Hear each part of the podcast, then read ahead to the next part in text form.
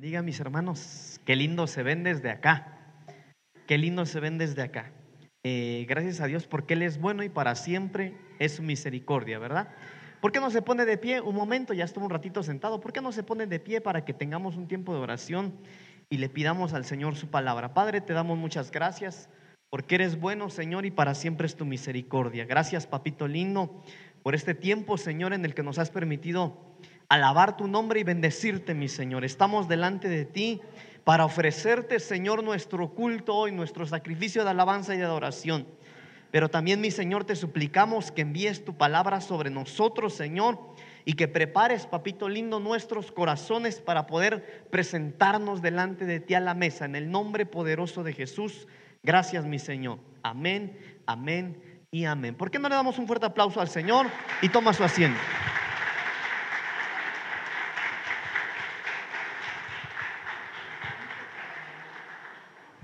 Gloria a Dios. Abra su Biblia, mis hermanos, por favor, en el libro, en el Evangelio de Lucas. Si nuestros niños salen, por favor, en la parte de atrás.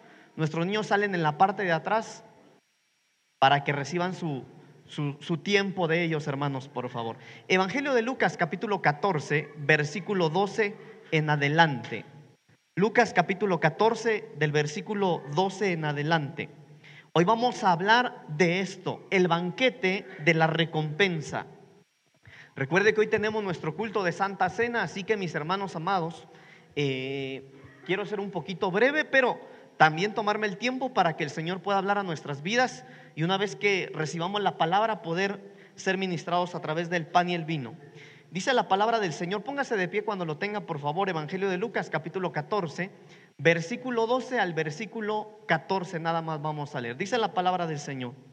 Dijo también al que le había invitado, cuando hagas comida o cena, no llames a tus amigos, ni a, ni a tus hermanos, ni a tus parientes, ni a tus vecinos ricos. No sea que ellos a su vez te vuelvan a convidar y seas recompensado. Cuando hagas banquete, llama a los pobres, a los mancos, los cojos y los ciegos, y serás bienaventurado porque ellos no te pueden recompensar, pero te será recompensado en la resurrección de los justos. Tomen su asiento, por favor vamos a hablar de el banquete de la recompensa.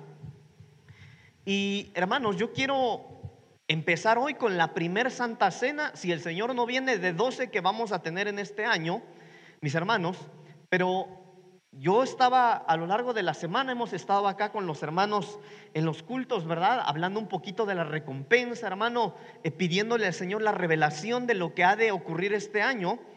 Pero en cuanto a la, mesa, a la Santa Cena, hermano, en esta parte de la Biblia yo me encontré que hay dos tipos de recompensa. Me salté, ¿verdad? Hay dos tipos de recompensa.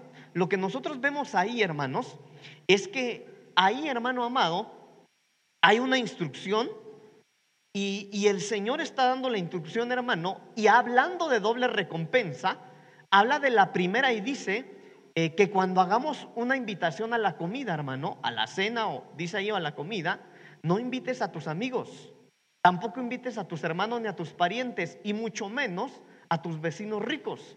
Dice, porque sí va a haber una recompensa, no sea que ellos que tienen la capacidad, porque son tus amigos, porque son tus parientes, porque tienen de dónde, no sea que ellos te recompensen invitándote también.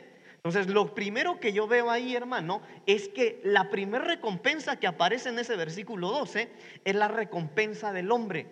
Y después en el versículo 13 dice, mejor cuando tú hagas un banquete, invita a cuatro tipos de personas. Mira qué tipo de personas. Mejor llama a los pobres, a los mancos, a los cojos y a los ciegos, y serás bienaventurado, porque ellos no te pueden recompensar. Es decir, si tú, si tú invitas a la cena, a la comida, a los pobres, mancos, cojos y ciegos, ellos no van a tener cómo recompensarte. Pero vas a ser bienaventurado, miren lo del color amarillo, porque te será recompensado en la resurrección. Es decir, hermano, ahí en esa cena, en ese banquete, es una recuperación de parte de Dios. Entonces, en este año, hermano, cada uno de nosotros va a ser recompensado sí o sí. Todos vamos a ser recompensados. Pero aunque todos vamos a ser recompensados, hermano, en la semana estuvimos platicando con los hermanos que nosotros podemos elegir qué tipo de recompensa nosotros queremos. Por ejemplo, hermano, no está el versículo ahí, pero el Señor Jesús en una ocasión dijo, ¿de qué te sirve amar a los que te aman? ¿Qué recompensa puedes recibir de eso si solamente, si eres igual a todos los demás? Entonces nosotros podemos eh, decidir qué recompensa queremos. Ahora, ¿cómo es la recompensa que viene de Dios? Voy a ir rapidito en esto porque esto lo vimos en la semana, pero mire, mire cómo es la recompensa que viene de parte de Dios. Mateo capítulo 20, versículo 6. Y saliendo cerca de la hora undécima, la última hora, halló a otros que estaban desocupados y les dijo, ¿por qué estáis aquí todo el día desocupados? Le dijeron, porque nadie nos ha contratado. Y él les dijo, id también vosotros a la viña y recibiréis lo que sea justo. Oiga esto, hermano. Rápidamente lo que está tratando de decir, hermano, es que en la última hora había algunos que estaban desocupados. Pero cuando viene el Padre, cuando viene el Señor, les dice, ¿qué andan haciendo aquí sin hacer nada? Es que nadie nos ha dado trabajo. Entonces viene el Padre, dice ahí, y les da trabajo. Y miren lo que les promete. Les promete un salario justo. Les promete una recompensa justa. Entonces sigamos leyendo en el versículo 8. Cuando llegó la noche, el Señor de la viña dijo a su mayordomo, llama a los obreros y págales el jornal, comenzando desde los postreros hasta los primeros. Ahora mire esto. Y al venir los que habían ido cerca de la hora undécima, recibieron cada uno un denario. Al venir también los primeros, pensaron que habían de recibir más, pero también ellos recibieron cada uno un denario. Entonces, lo que yo quiero que nosotros veamos aquí, hermanos, es que todos vamos a ser recompensados. Y la recompensa que viene de Dios, mis hermanos, no viene del cuánto hayamos hecho, lo que nosotros vemos ahí, hermano, es a unos que trabajaron solamente la última hora y que cuando llega el tiempo de su recompensa les dan exactamente lo mismo que aquellos que habían trabajado todo el día. Esa es la recompensa que viene de parte de Dios. Ahora, lo que nosotros, hermano, lo que yo quiero que nosotros comprendamos es que cuando nosotros recibimos o que cuando Dios envía recompensa, Él no la envía por cuánto hayamos hecho, sino por el cómo. Entonces, en este año, yo escuchaba la administración de las ofrendas hace un momento, pero en este año depende mucho cómo, qué obras vamos a tener. Escúcheme bien, no cuántas, sino qué tipo de obras vamos a tener. No que tanto sirvamos, sino cómo vamos a servir. Entonces, hermanos, debemos ocuparnos y no debemos de ser de esos de, la, de los desocupados sino que debemos ocuparnos, hermano, y sentarnos a la mesa para recibir la recompensa, según estos versículos. Porque la recompensa ahí está en la mesa, está en el banquete. Ahora, mire esto. Entonces, esta es la mesa del banquete, hermano. Ya vimos las dos recompensas, ¿verdad? La recompensa del hombre, en donde el Señor dice, no invites a tus amigos, a los ricos. No, no, no, porque ellos sí te van a recompensar y es una recompensa de hombre. Pero esta es la mesa, hermano, que trae la recompensa de parte de Dios. Y mire, ya lo leímos. Cuando hagas banquete, en la mesa llama a los pobres, a los mancos, a los cojos y los ciegos. Y serás bienaventurado porque ellos no te pueden recompensar, pero tu recompensa va a ser una recompensa que venga de parte de Dios. Entonces veamos cada uno de estos. Número uno, los pobres. Un pobre es el que tiene carencia o necesidad de algo. Entonces, cuando nosotros hablamos de pobres, hermano, automáticamente nos vamos o pensamos que una persona pobre es aquella que no tiene tanto para comer, pero mire cuántos tipos de pobreza hay. Al menos me encontré 30.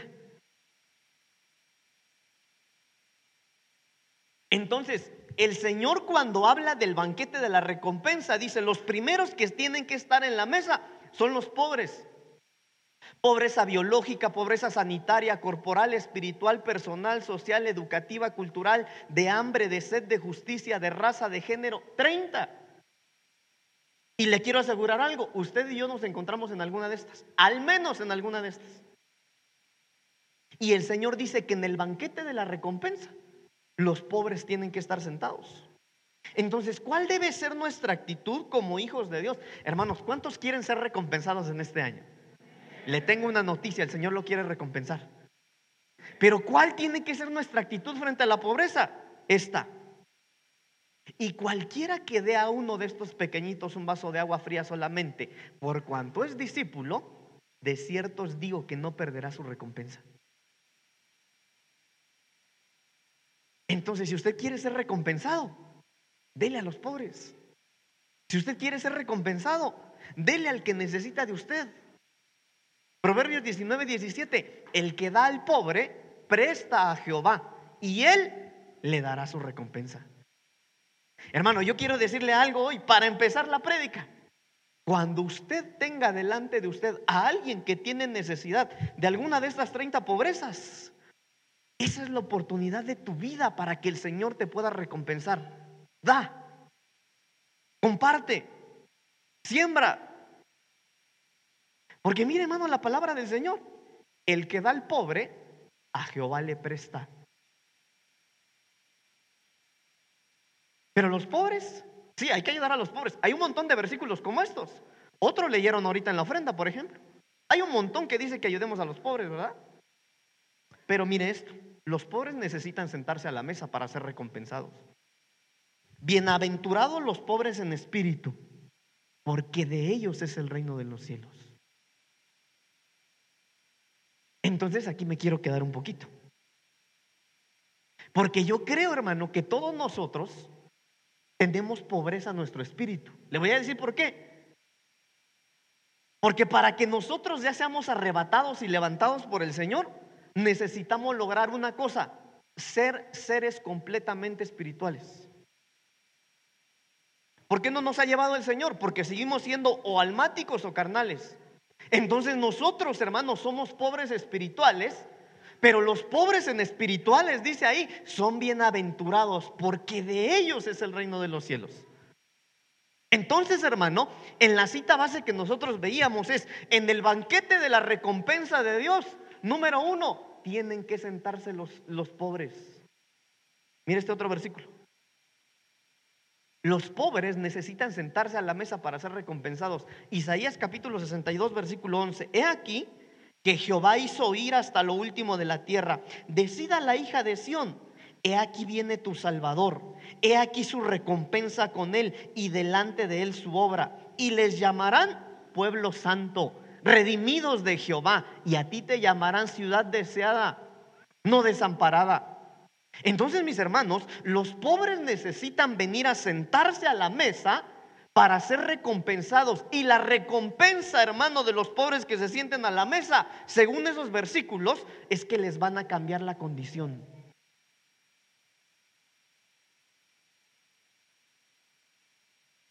¿Cuántos saben que Dios es bueno? Y para siempre su misericordia. ¿Cuántos quisiéramos de esa misericordia de Dios? Todos, ¿verdad?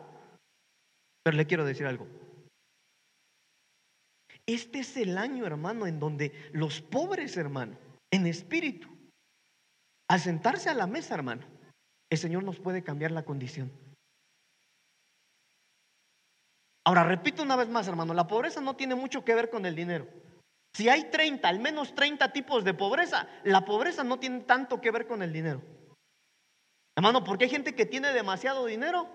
A ver, ¿cuántos se dieron cuenta que se murió uno de los empresarios más poderosos de nuestro país? ¿Y de qué le sirvió el dinero ahí? No los hubiera dado, ¿verdad? Hermano, pero, qué rico que en la mesa de la recompensa el Señor dice, entre los que se tienen que sentar a la mesa son los pobres. Entonces, en este año, hermano, en el año de la recompensa, el Señor, algunos de nosotros, aquel que lo reciba con fe, le van a cambiar su condición. ¿Y sabe qué? Miren lo que dice ahí y te llamarán ciudad deseada. ¿De qué manera nos van a cambiar la condición, hermano? Que la gente va a desear estar en nuestra posición.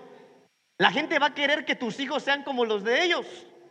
La gente va a querer la casa que tienes. La gente va a querer tener tu trabajo, tu economía. La gente va a querer ser como tú. Hermano, puede haber gente que tenga más dinero y gloria a Dios, pero ellos no tienen a nuestro Dios. La gente puede ser, hermano, tener lo que quieran, gloria a Dios. Pero solo los hijos de Dios sabemos lo que es la alegría y el deleite. Sigamos, sigamos. Los mancos. Los mancos también se tienen que sentar a la mesa.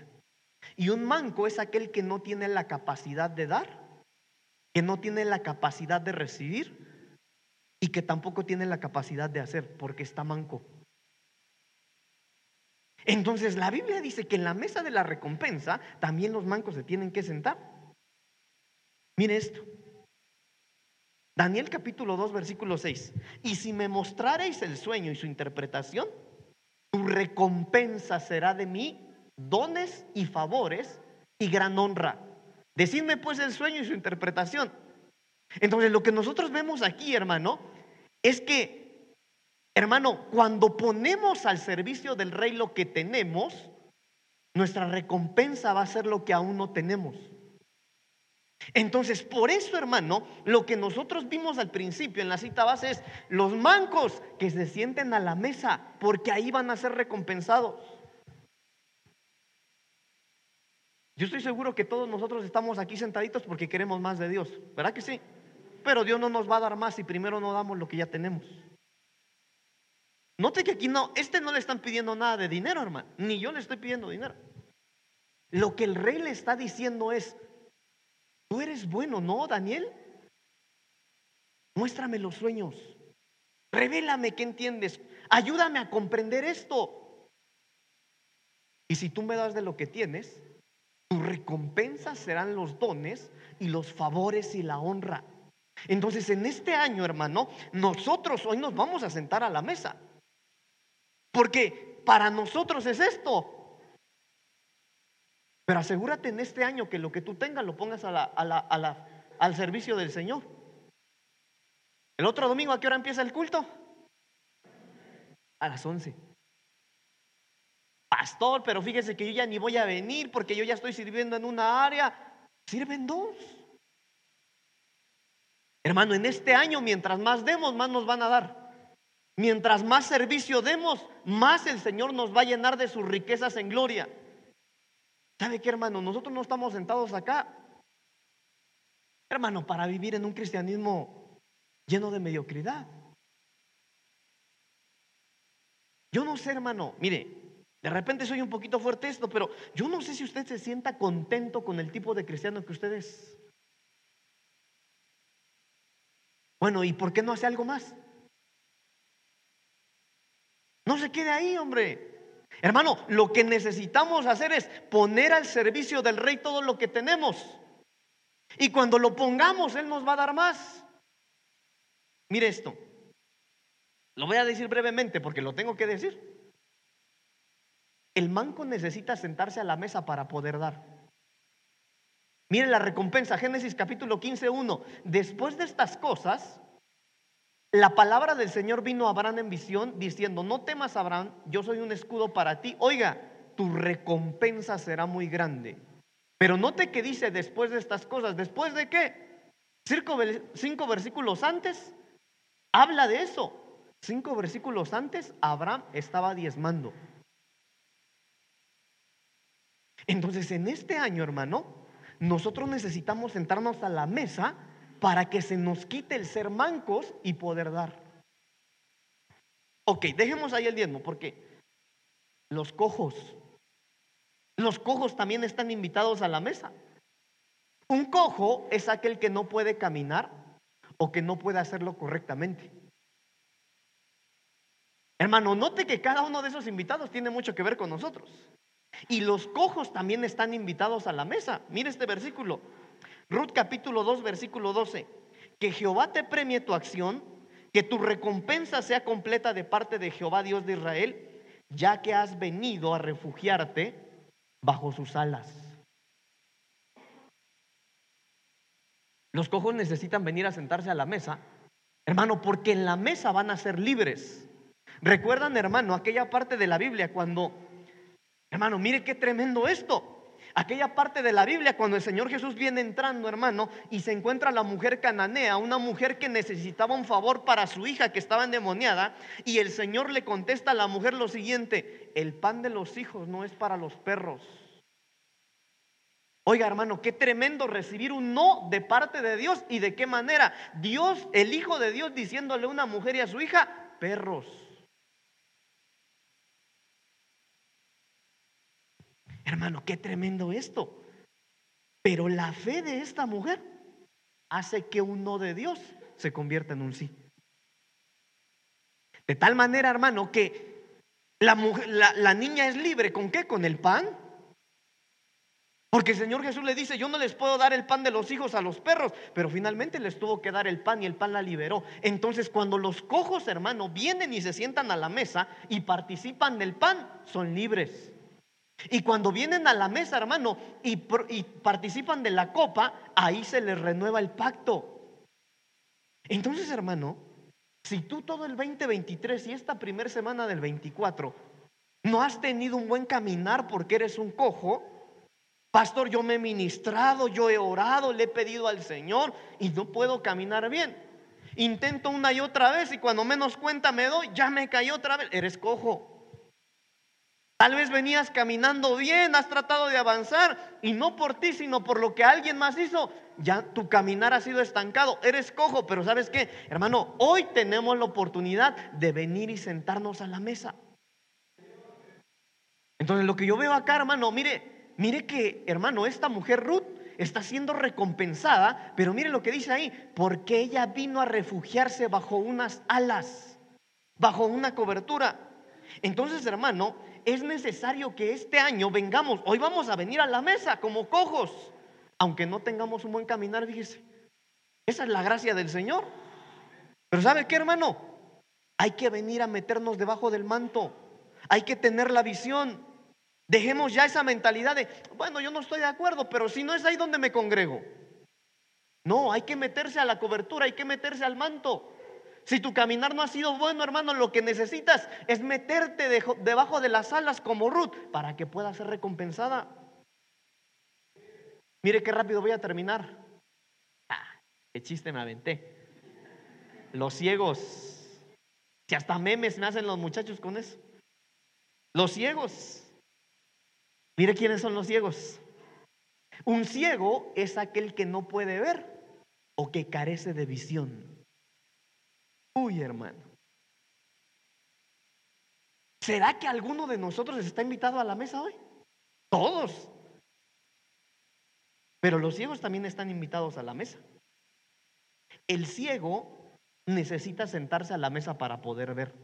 Jeremías 31, 16, mire, así ha dicho Jehová, reprime tu voz de llanto y tus ojos y, y tus ojos de las lágrimas, porque Jehová, perdón, porque tu obra tiene recompensa, dice Jehová. Mire, hermano, estos versículos, a ver, ayúdame, ayúdame, hermano Marco, ¿dónde andas? Ayúdame, hermano. Estos versículos que yo le acabo de dar, lo que están diciendo es, tú puedes ser un cojo, un ciego, un manco, esos, pero Dios no tiene problema si tú decís esa es tu condición, Él te quiere recompensar. No sé si alguien me escuchó.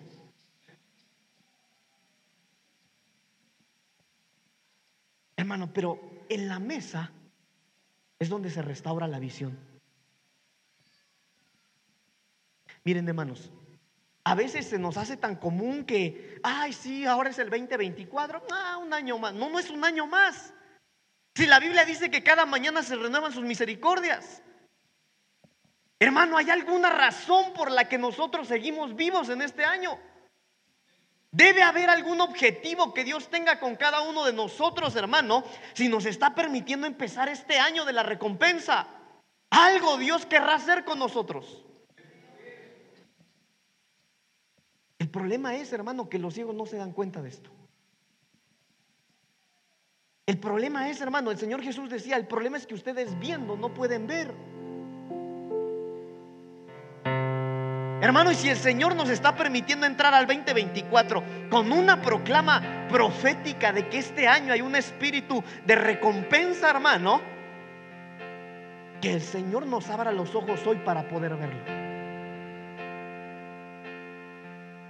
Tal vez caminar no ha sido bueno y eres un cojo. Sí, pero eso no es problema. El Señor te quiere recompensar. Pastor, pero fíjese que yo soy manco porque no he hecho mucho, no he dado mucho, pero tampoco he podido recibir porque no tengo manos para extender. No es problema, el Señor te quiere recompensar.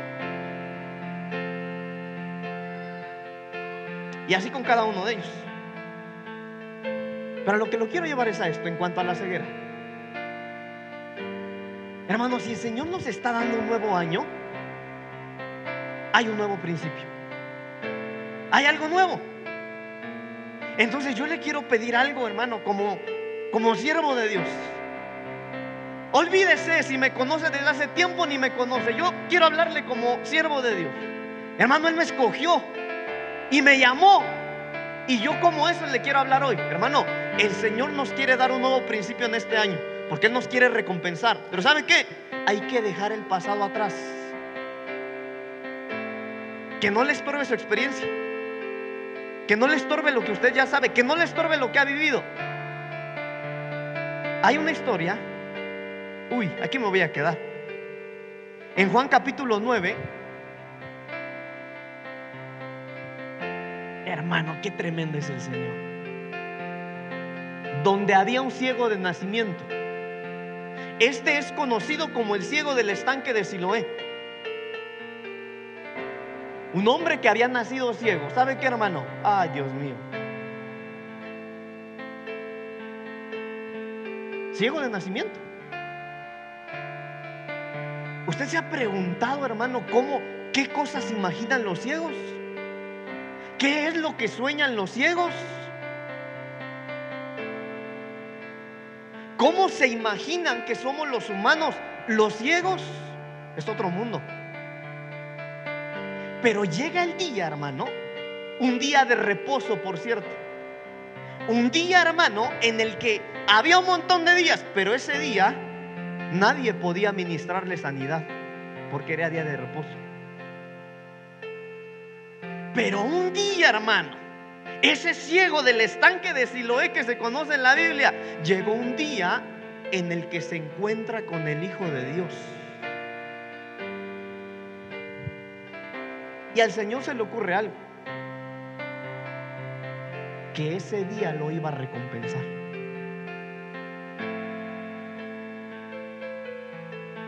Y ese día, hermano, el ciego seguramente se había acostumbrado a un tipo de vida, ¿no cree usted? Hermano, los ciegos, ellos no pueden caminar a donde quieran, no tienen libertad, necesitan o una varita, algunos un perrito, o mínimo una persona para ponerle la mano atrás y seguirle los pasos. Estaba acostumbrado a un tipo de vida. Pero el día en el que este ciego se encuentra con el Señor Jesús, hermano, el día de su recompensa, la vida le iba a cambiar. Pero era el día de reposo. Entonces lo que ocurre, mis hermanos, es que el Señor Jesús lo ve.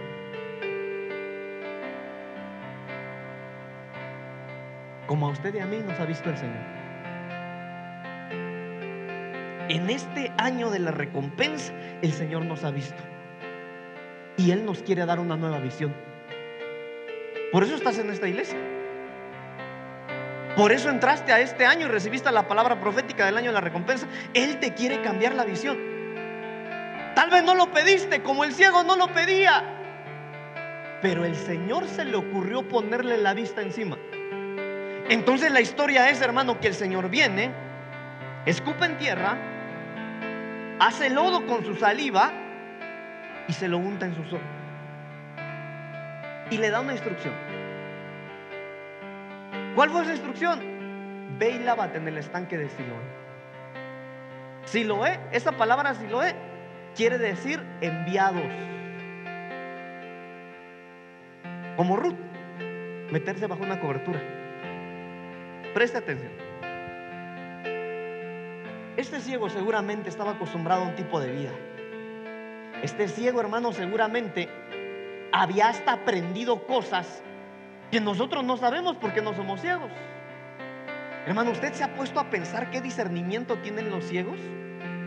Que tienen su oído más desarrollado que nosotros.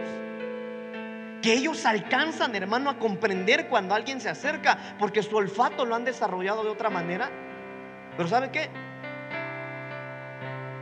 el Señor dijo, no, yo lo voy a recompensar. Yo le voy a cambiar su manera de vivir. Y va a empezar a ver. El Señor viene, escupe en tierra, le, le pone, hermano, la cataplasma en los ojos y le dice, ve y lávate en el estanque de Siloé. Seguramente tuvo que pedir, pedir ayuda porque él solito no podía ir. La historia es la siguiente. Este hombre viene, empieza a lavarse, hermano, de tal manera que recupera la vista. No sé, hermano, si gritaba, si saltaba, si corría. Lo que la Biblia dice, hermano, es que la gente empezó a darse cuenta que este hombre veía. Y cuando él empezó a ver, hermano, la gente empezó a murmurar que no era este el que estaba ciego. Y llegó a oído de los fariseos. Es que cómo es posible, ¿quién lo sanó si es día de reposo?